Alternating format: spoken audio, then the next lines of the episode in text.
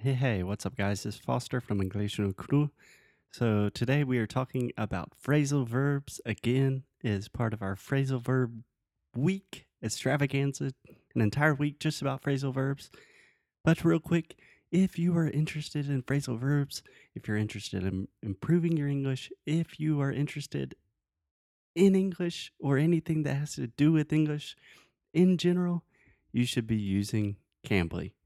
So Cambly is the coolest language learning app I have ever seen. I wish they had it for Portuguese, but essentially you get on-demand teachers whenever you want, whenever you want. The click of a button, you can talk to English teachers, professional English teachers from anywhere in the world from the comfort of your own home. It's amazing. So just go to cambly.com, that is C A M B L Y or download the app on your phone or Android, whatever. Go to Cambly.com, use the code EnglishNuCru, get your first class for free. No credit cards, no nothing. Just go to Cambly and use the code EnglishNuCru. Speak to real humans.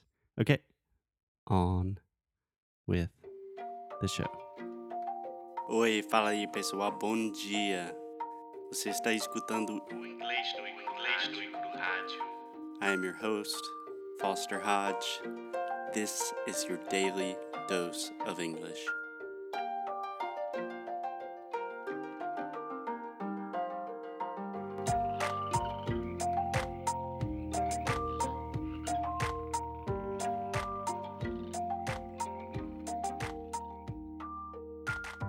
Hey, Alexia, what's up? What's going on? Happy Hump Day.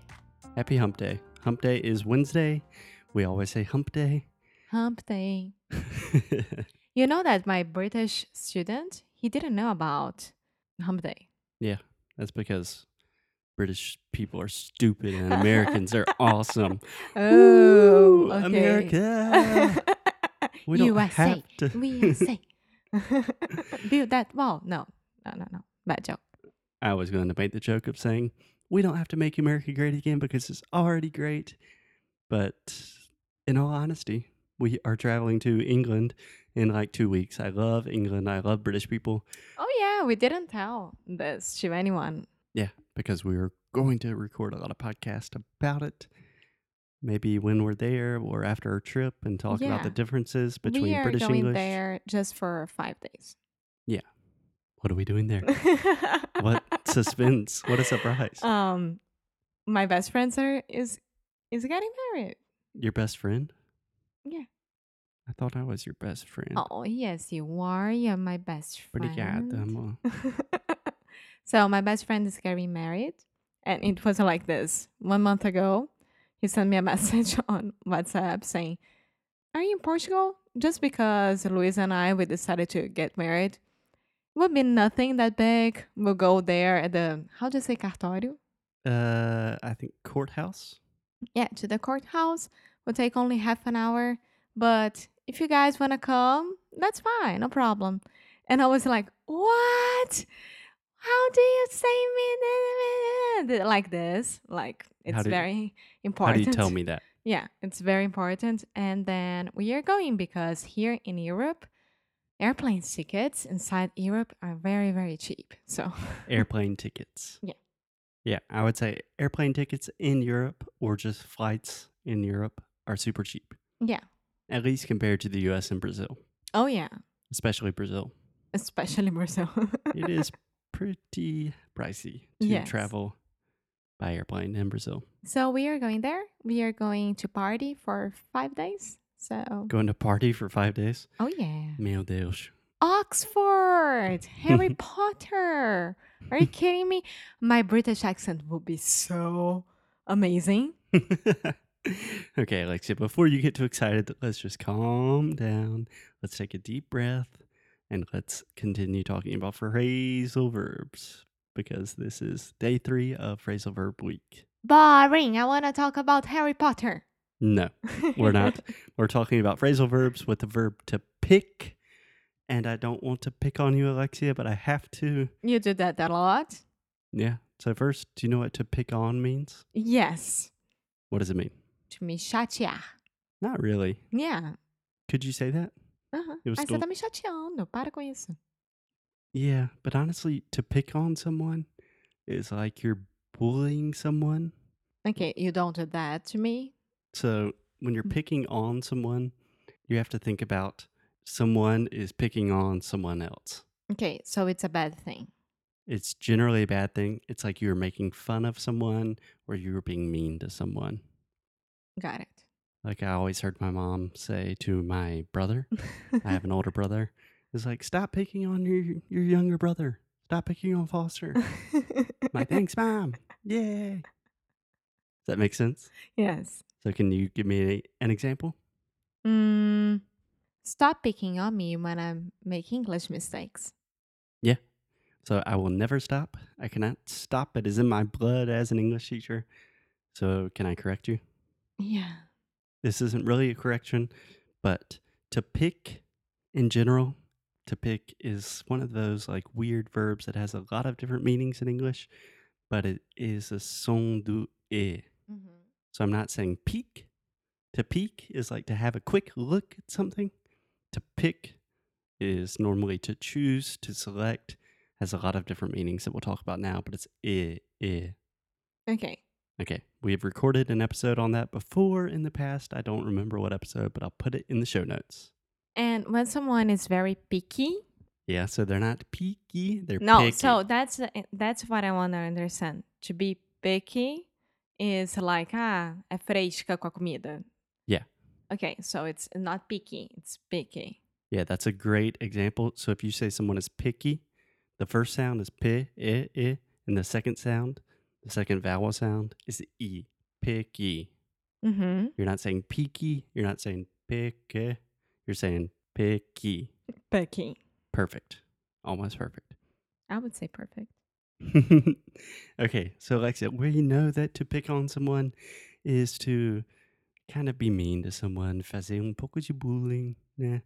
What about to pick out? To pick out is when you are in high school or elementary school. And then you always have that thing during educação física. Yeah, normally we just say PE, which is PE. physical education. E. Okay, during PE, that people are choosing their teams, right? Yeah. So you have to pick out people. Yeah, in that case, you could actually just say pick people or pick out people. Mm-hmm. So, in general, pick out is when you are choosing something from a group of things. Yeah, I want to pick out a new pants from Zara. so, in general, Alexia, one more time, I'm going to be picky today. I would say pick out a new pair of pants. Okay, We don't say a pants in sorry. English. I thought about saying trousers, but I knew that it Good would correct God, me. with the British English today, Alexia, I Shega. am back on track. so, for example, the other day, Alexia and I went to Fanaki, which is like uma loja americana, alguma coisa assim. um, Brazil used to have it.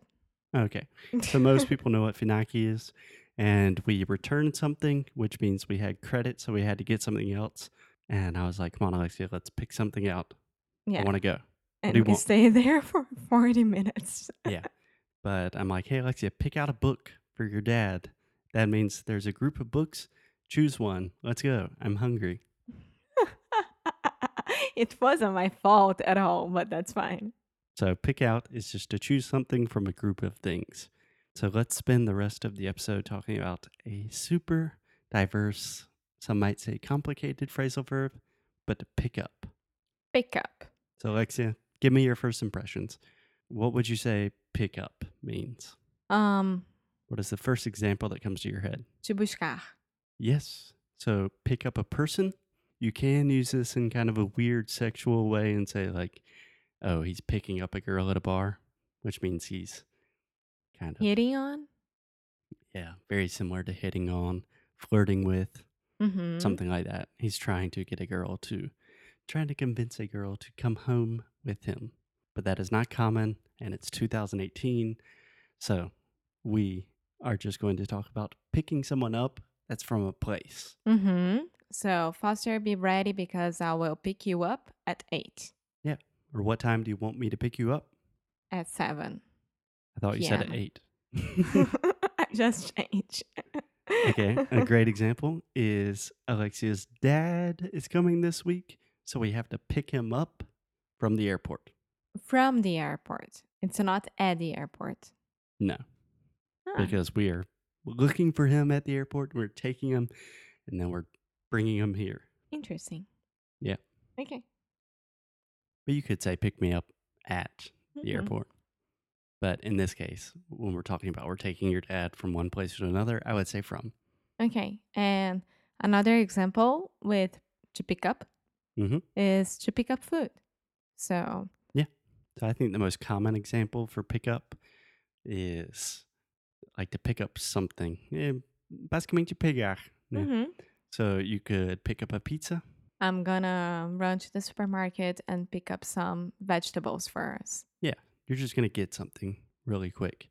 Or something falls from the table on the ground, pick it up, Yeah. right? Pick it up. Perfect. Okay. So probably a less common one is when you pick something up is you learn something. Mm. Do you know this one? No. So for example, someone says, "Alexia, how is your Spanish?" You could say, "I'm picking it up," which means I'm I'm learning. Or a real example, we traveled to Argentina, Uruguay, and Chile last year, and I could say, "Ah, Alexia picked up a good bit of Spanish during our trip last year." Yeah. Or you are picking up a lot of European Portuguese right now. Exactly. I could say like I picked up a more Portuguese accent in Portugal. No, you didn't, but that's fine. Don't do that. Alexia saw my face wanting to speak and Don't. kind of imitate Portuguese people, but I won't. It's horrible. It's the same as me trying to imitate British accent. Mas não é amor. Okay. Os portugueses falam bem diferente do que os brasileiros não têm nada a ver. I can't handle this. Tu estás maluca. A voz, a voz ficando mais fina. Mm. Tu estás maluca. Obrigadinho. Já parei. Tá. Beijinhos. Beijinhos. Obrigadinho. Okay, so to pick up something is just to learn a little something. Cool? Cool.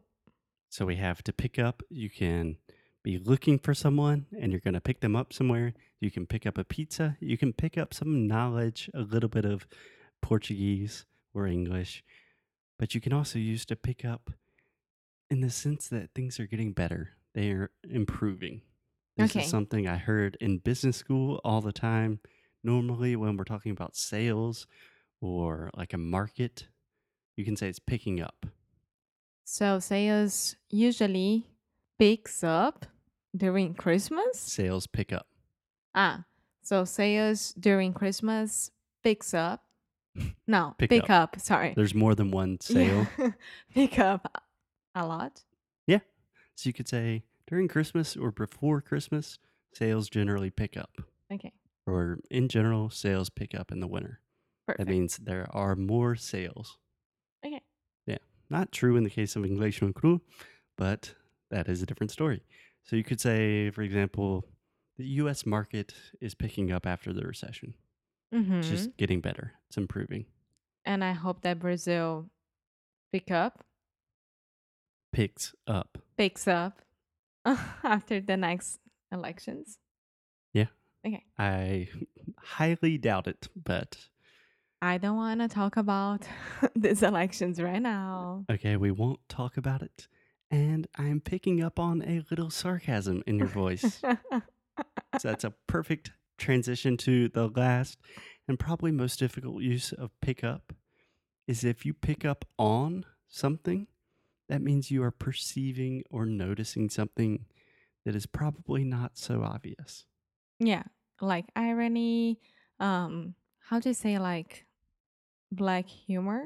Yeah, you could say dark humor. Yeah, dark humor. Yeah, exactly. So if you say, like, I'm picking up on a little bit of irony, or I'm picking up on some sadness in your voice, is everything okay? Foster, am I picking up some irony? Irony, no, irony in your voice. Yeah, I'm being very ironic. Ay, ay. So I think that's a good place to end this episode because recently, the same trip to Funaki, I really wanted to buy an Alanis Morissette CD because we had five extra euros and Alexia would not let me buy it, but I wanted it because we don't have our like an iPod, iPad, or iPhone connection in our truck. So we have to use CDs because it's 1990s. Or the normal radio station, which I love it. The radio station in Portugal. What's the name of it? é, Eh, comercial. Comercial.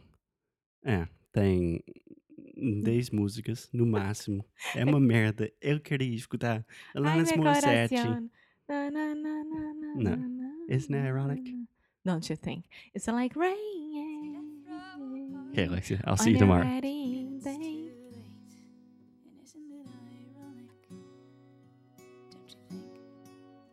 It's like rain on your wedding day. It's a free ride when you've already paid.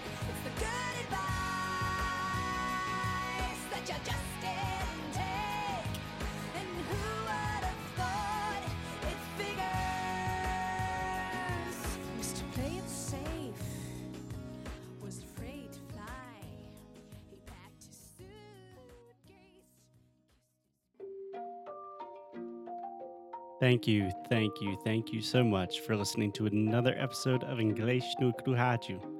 If you like what we do, if you want to support the show, please check out inglesnocru.com.